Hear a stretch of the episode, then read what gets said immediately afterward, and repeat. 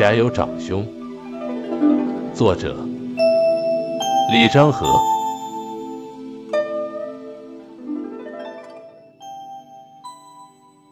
我哥哥从武汉回高密老家照顾赡养老父亲半年多了。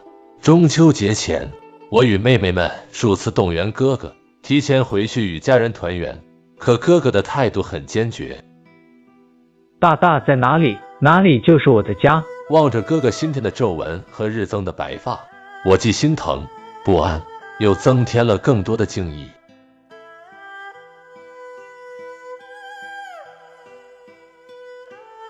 中国有句俗语：“长兄如父。”有人认为，只有父母不在外出或故事时，家中的长子挑起了父母的担子，照顾好弟弟妹妹，尽到抚养教育之责。才有资格享用“长兄如父”这个词。其实，现实中许多优秀的长子，不管父母在与不在，都能显示出老大之范。他们年轻时协助父母照顾弟弟妹妹，料理日常家务；年长后带头孝老爱亲，主持处理各种家庭关系。这样有担当、有作为的长兄更值得尊重。我的哥哥就是这样的优秀长兄之一。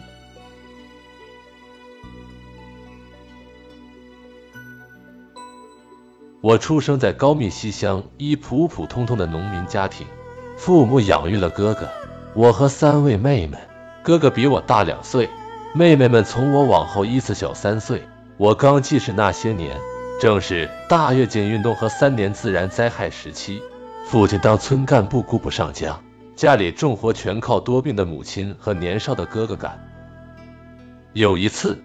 才十岁的哥哥帮着母亲到磨屋里的石碾上碾玉米，母亲有事临时回家一趟，哥哥学着母亲的样子到碾盘上扫玉米面，不懂得人应该跟随在毛驴后面扫，而是站到毛驴前面，被碾砣子把右手压得血肉模糊，痛得昏了过去。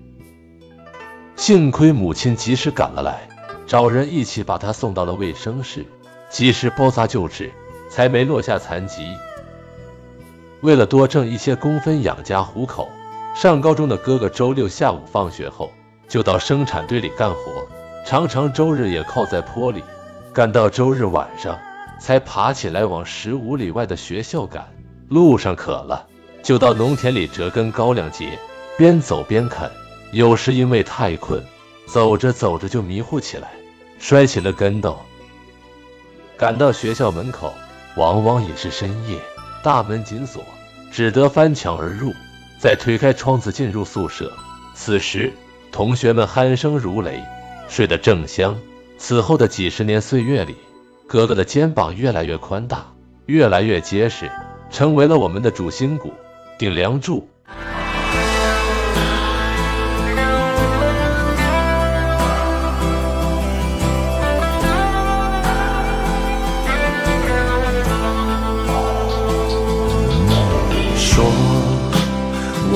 怎么说？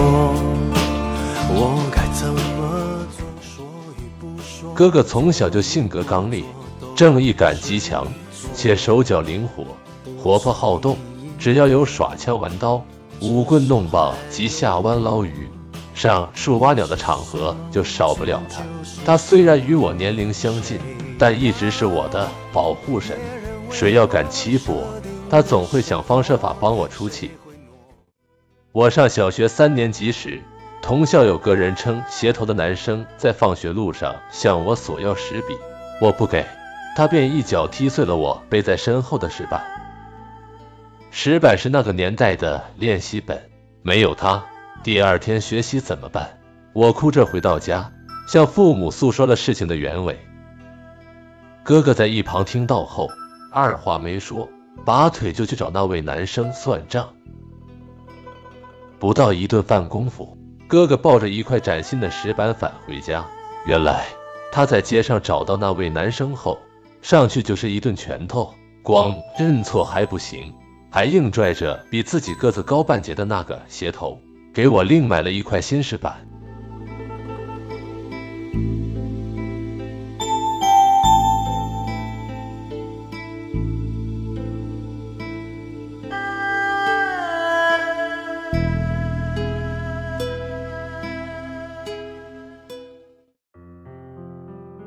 倔强的哥哥不曾低下头向别人告饶，有一次却给父亲下跪，替惹了祸的我求情。事情的原委是，我看见语文老师上课一直没有教杆，总用手指在黑板上比来划去，又累又不方便，就心想，我家有只旧的木杆秤，秤杆又直又结实，拆下来给老师当教杆多好。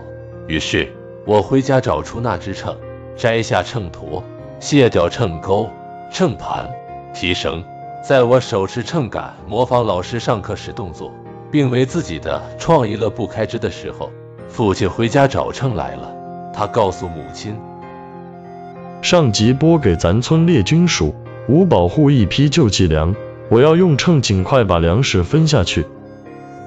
母亲这里瞅，那里瞧。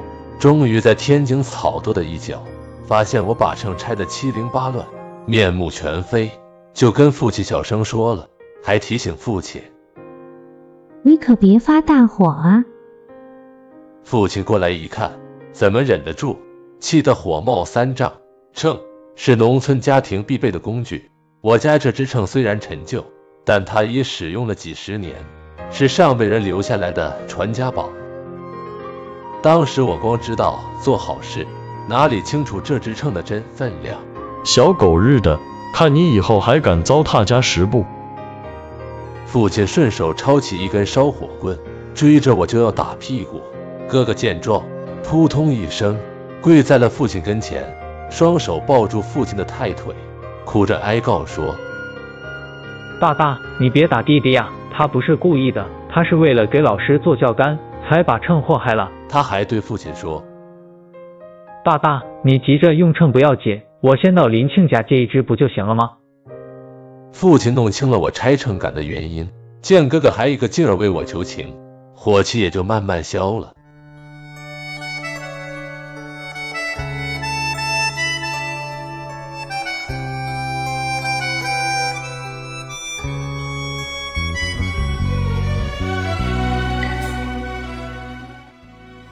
哥哥与爷爷的感情最深，他是爷爷宠爱有加、相依为命的好长孙。我爷爷旧社会常年给地主打长工，期间的疗眼及没条件治疗而视力大减。一九四五年，八路军来了，我奶奶义无反顾参加革命。一九四七年，奶奶在组织妇女开展支前行动中被国民党还乡团捉住残害，爷爷汗水般泪水。将三儿三女一步步拉扯成人。一九五三年，我父母结婚，次年哥哥出生，长子添长孙，本是天大的喜事，但因哥哥月窝里缺营养，免疫力低，致使黄疸不退，出现高烧、嗜睡、皮肤起泡等症状。爷爷连疾带愁，眼疾加重，半年后就双目失明了。哥哥学会走路的第二年。就成了爷爷的眼睛、拐杖及领路人。他除牵手领爷爷出门晒太阳外，还经常领爷爷到大街上听人说书唱戏。晚上怕老人寂寞，就带我一同陪爷爷睡觉。冬天，哥哥教我点柴烧炕，争着把爷爷的脚抱在各自胸前为其取暖。夏天，与我轮流给爷爷扇扇子、驱蚊虫。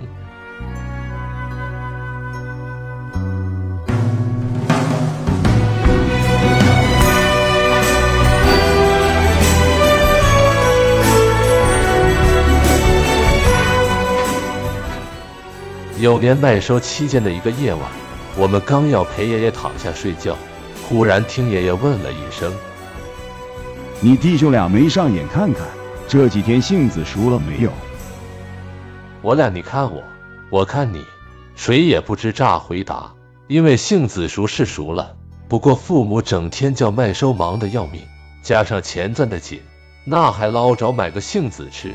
还是哥哥脑瓜转得快。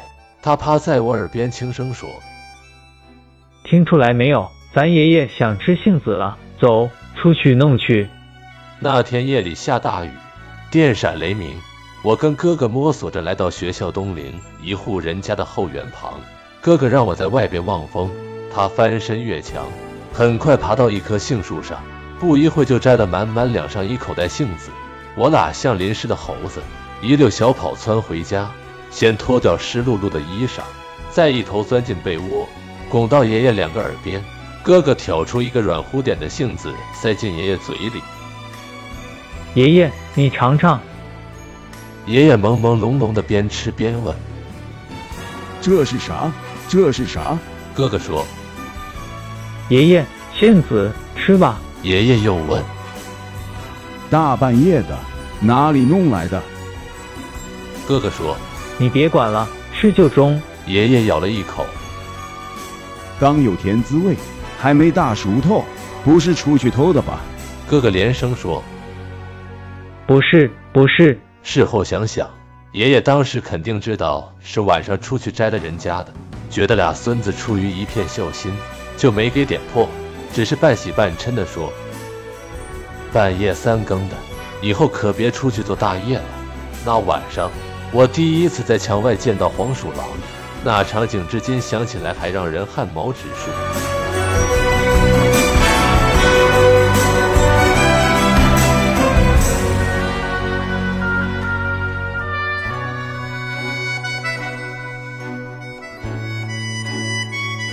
我十二岁那年，全国掀起了一场轰轰烈烈的运动，谁也没料到这场运动会波及到我的家庭。是哥哥展现出的血气方刚与缕缕温情，挽救了我这个濒临破碎的家庭。而我在此期间一次意外出格的表现，则让自己蒙羞一世，惭愧终生。那是一天上午，学校突然接到通知，全体师生紧急集合。参加村里召开的批斗大会。开始，我认为还像以往那样是批斗村里的四类分子。可到会场后才发现，台子上方悬挂的横幅上赫然写着一行大字标语：“批斗走私派李乐华群众大会。”我顿时懵了。李乐华，我敬爱的父亲，他十四岁担任儿童团长，二十岁担任村民兵连长。三十岁担任村党支部副书记兼大队长，他立场坚定，旗帜鲜明，走社会主义道路的信心与决心从未动摇。怎么突然就变成走资本主义道路的当权派了呢？我把目光投向了哥哥，哥哥也回过头看了看我。在我俩惊诧愕然、困惑不解之时，班主任董老师拿着一张纸条走到我跟前，极不情愿地对我说。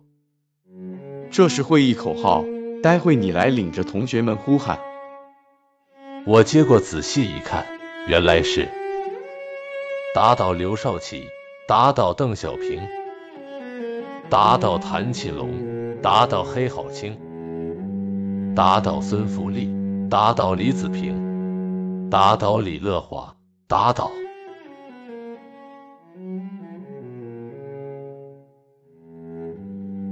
刘少奇、邓小平，名字我们早知道，这是中央号召要打倒的头号。二号走私派，谭启龙是省委书记，郝清是县委书记，孙福利是公社党委书记。这些书记有的我连名字还叫不上来，至于犯了什么错误和罪行，就更不清楚了。李子平，我了解，他是工作片几个村组成，党总支书记兼我们村党支部书记。也是我李家远房一位爷爷，人家本来是公社脱产干部，为了改变农村面貌，才要求回基层任职的。不久前被邻村造反派拖去批斗，突发脑溢血去世了，人不在了，还要被打倒。再想想我父亲，本是一位苦大仇深、对党忠心耿耿的人，要说工作中有缺点错误是可能的。指定他是反党、反人民、反社会主义的罪人，打死我也不会相信。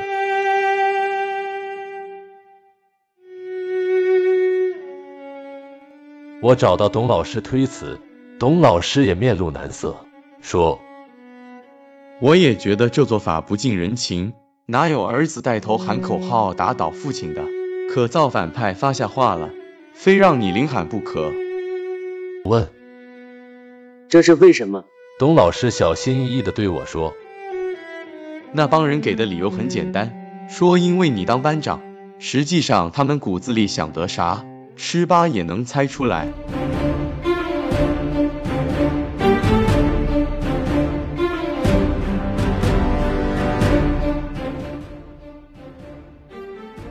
我与董老师正巧声交涉大会主持人也就是那位造反派头头突然拉着长枪宣布。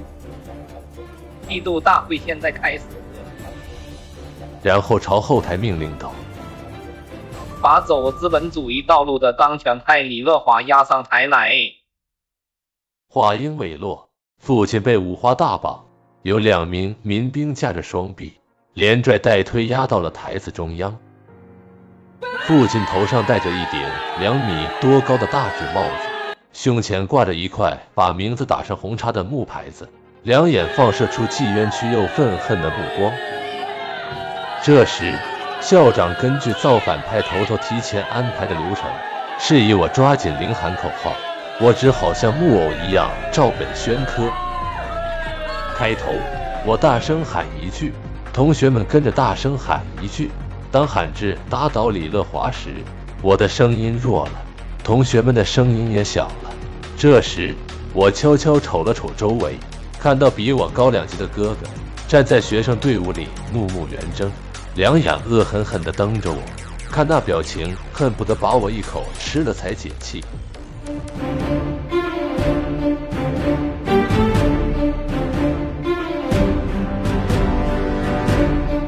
批斗大会的第一项内容是让我父亲做检讨。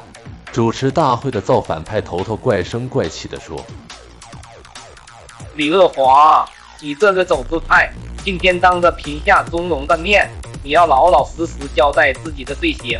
我父亲无所畏惧，他大义凛然地说：“除了修峡山水库，在工地上我揍过两个逃活的民工，再就是我踹过到一个坡里偷麦子妇女的竹筐，其他想不起我有啥错误，更没犯什么罪行。”造反派头头恼羞成怒，示意台上两个民兵给我父亲施以重刑。造反派找的这两个民兵，实际上就是父亲检讨中提到的，在修水库时挨过揍的那两个逃活的懒皮六子。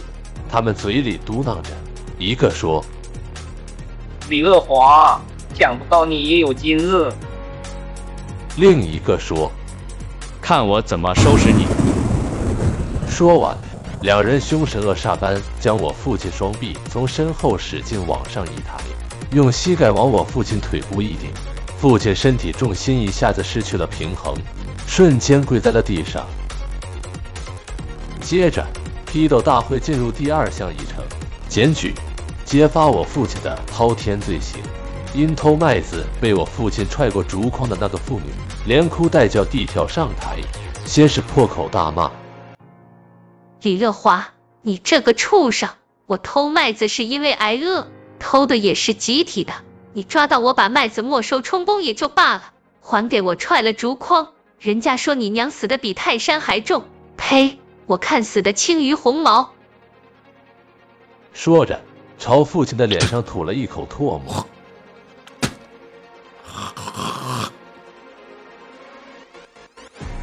看到这种情景，我哥哥再也忍不住了，他从学生队伍里跑出来，一个箭步冲上台。坠住父亲胸前挂着的木牌子就往下扯，父亲的发小，我族那一位二爷爷也挺身而出。只见他从台子旁边一跃跳到台子中央，双手抓住父亲戴的大纸帽子，一把支在地上，接着用脚使劲跺了起来。台上台下顿时惊呆了，空气瞬间像凝固了一般。数秒后，造反派们才反应过来，他们恼羞成怒。一反革命、保皇勾等罪名，电话报告了县公安局。公安局来人一问，我那位二爷爷参加过抗美援朝，是立过战功的三等残废军人。我哥哥年龄不足十四岁，两人都不符合立案条件，只是训斥教育一番了事。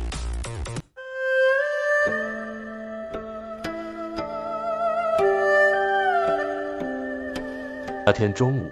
我无脸面也无胆量回家吃饭，独自一人坐在教室里流泪，懊恼、委屈、自责，心如滴血，五味杂陈。一个小时后，哥哥走进我们班教室，他没朝我发脾气，还给我送来了午饭。我一下扑在哥哥怀里，呜呜的哭出声来，并向哥哥发誓说：哥哥，往后他们割去我脑袋，我也不会再领头喊打倒父亲的口号了。傍晚放学后，哥哥见我在家门口徘徊，就上来牵住我一只手说：“还犹豫啥？回家吧。”我跟在哥哥身后，怯生生地走进屋门。原认为父亲不会再认我这个儿子了，谁知父亲看到我说的第一句话竟是：“你们都该做饭做饭，该吃饭吃饭吧。”责怪我的话一句也没说。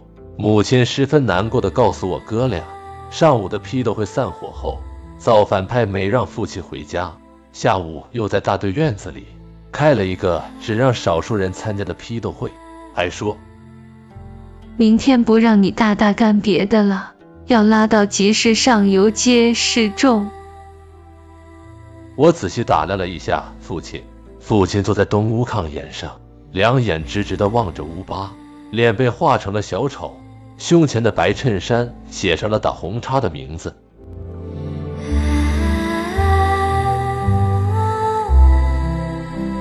母亲不堪这突来的羞辱与打击，心脏病复发。饭也顾不上做了，一头倒在西屋炕上，蜷缩着，呻吟着。我们姊妹五人见状，六神无主，哭成一团。半夜时分，母亲胸口越来越难受，疼得在炕上直打滚。邻居们听说后纷纷赶来了，我那位二爷爷还叫来了一位赤脚医生。医生检查后马上做出了诊断，可能心肌梗塞。在家这样耗着会要命，赶紧上医院。大家迅速借来一辆独轮车，并摘下我家两扇木门做平台，又用被单、棉槐树条子搭建起一个车载帐篷。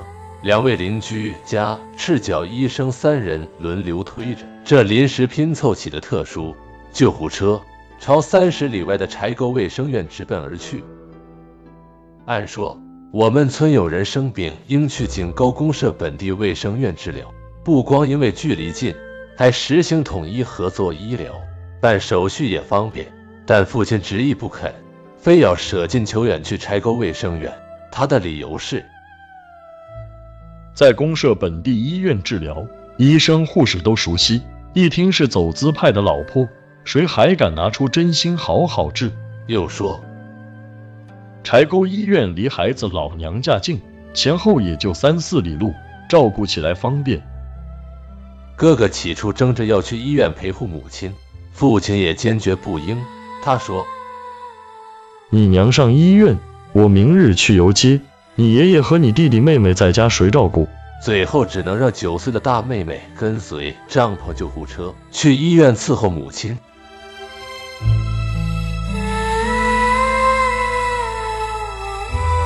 送走病重的母亲，父亲重新回到屋里。老天爷，你这要逼我走绝路啊！这位从不掉泪的硬汉子，这时呜呜呜的哭出了声，那声音是那样的沉闷、凄凉、伤感，又是那样的撕裂、无助、揪心。黎明时分，公鸡叫了。往日里，父亲会早早起床。或到村里转转，或到坡里走走，开启一天新的工作和生活。今天他躺在炕上起不来了，自己头天连续挨了批斗，低头弯腰做喷气式，受尽了折磨。天亮还要被拉到集市上游街。妻子夜里患病拉进了医院，生死未卜。家中老的老，少的少，这往后的日子怎么过？突然。父亲含泪把哥哥叫到眼前，一字一句地说：“儿子，你是家中的老大，有几件事情我嘱咐你一下。”哥哥一听父亲的语气像交代后事，就歇斯底里的喊道：“大大，你要说啥？我不听，我什么也不想听。”说完，泣不成声。住了一会，哥哥找来一根毛巾。先帮父亲擦去眼泪，接着又把父亲脸上的油彩一点点抹去，然后头贴着父亲的头说：“大大，枪林弹雨您都过来了，难道今天真草鸡了？你别愁，也别怕，不要紧，天塌下来有我顶着。我就不相信这个运动没有个头，我也不相信国家会让好人冤屈到底。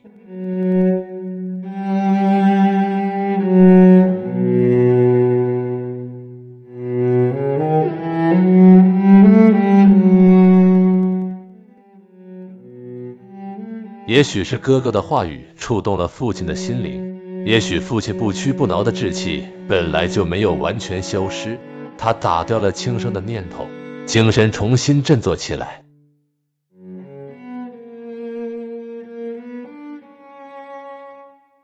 多年后，我以灵魂深处的自我救赎为题，写过一篇文章，其中回忆了我家在那场运动中的坎坷遭遇，叙述了自己在那场运动中的不堪表现，真诚表达了对父亲的愧疚之情。哥哥知道了，说啥也不让发表。他说，那是个特殊年代，那场运动的发生有着复杂的国际国内背景，运动中出现一些过火行为。也有着历史和社会多方面的原因。再说，你那时年龄不大，也是被逼无奈。父亲也帮衬。你哥哥说的对，都是过去的事了，该放下的就放下。听到这些暖心的话语，我的心理负担才日渐减轻。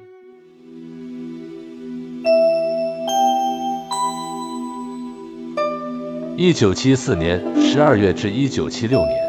哥哥与我先后参军入伍，与家乡的距离远了，但哥哥的心与我们贴得更近了。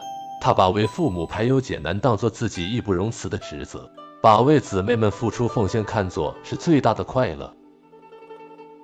那些年电话不普及，我们与家里的联系方式主要靠书信。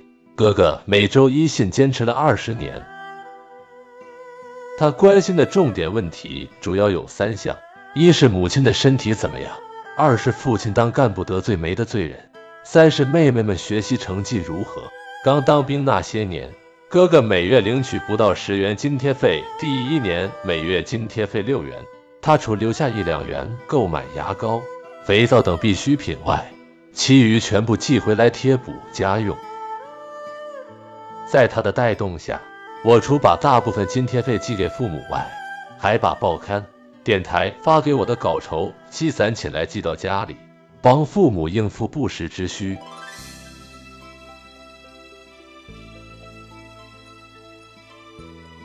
哥哥能吃苦，不怕累，人又机灵，所以在部队成长进步极快。当兵第四年就提干当了排长，后来又从排长、副指导员、指导员一直晋升到军后勤部执政处干事、副处长、处长。二零零零年十二月转业到武汉市纪检监察部门工作，二零一五年光荣退休。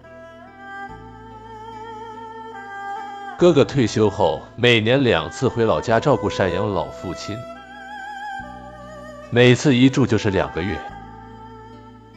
他说，母亲生病卧床十几年，那时我在外地当兵，上班顾不上，直到去世也没在跟前好好伺候伺候。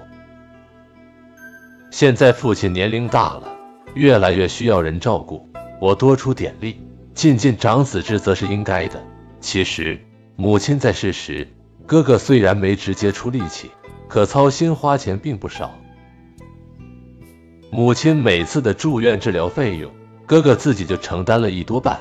今年父亲八十八岁了，哥哥已在老家照顾了半年多，为了拉父亲走亲访友，外出旅游方便。哥哥专门买了一辆二手小汽车，我们姊妹们凑了钱给他，他说啥也不收。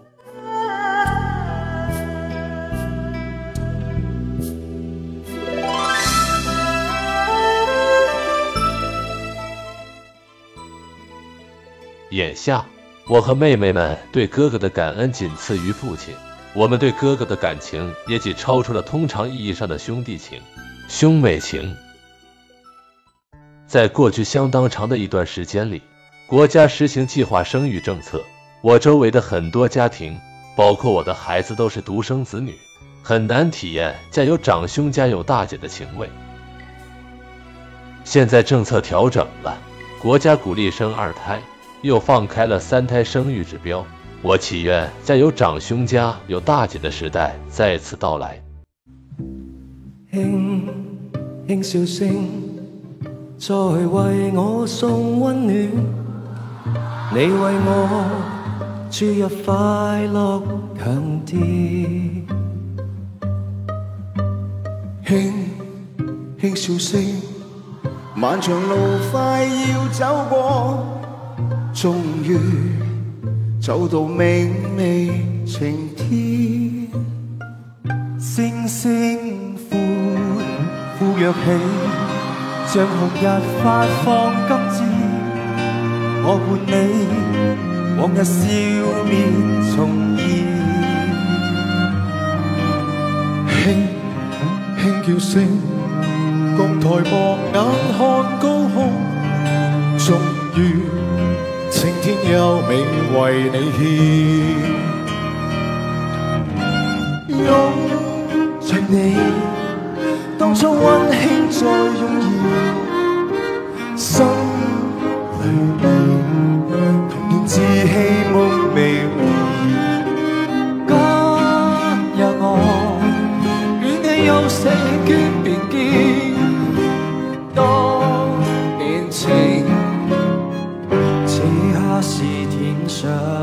就分享到这儿，欢迎在下方留言，祝您开心。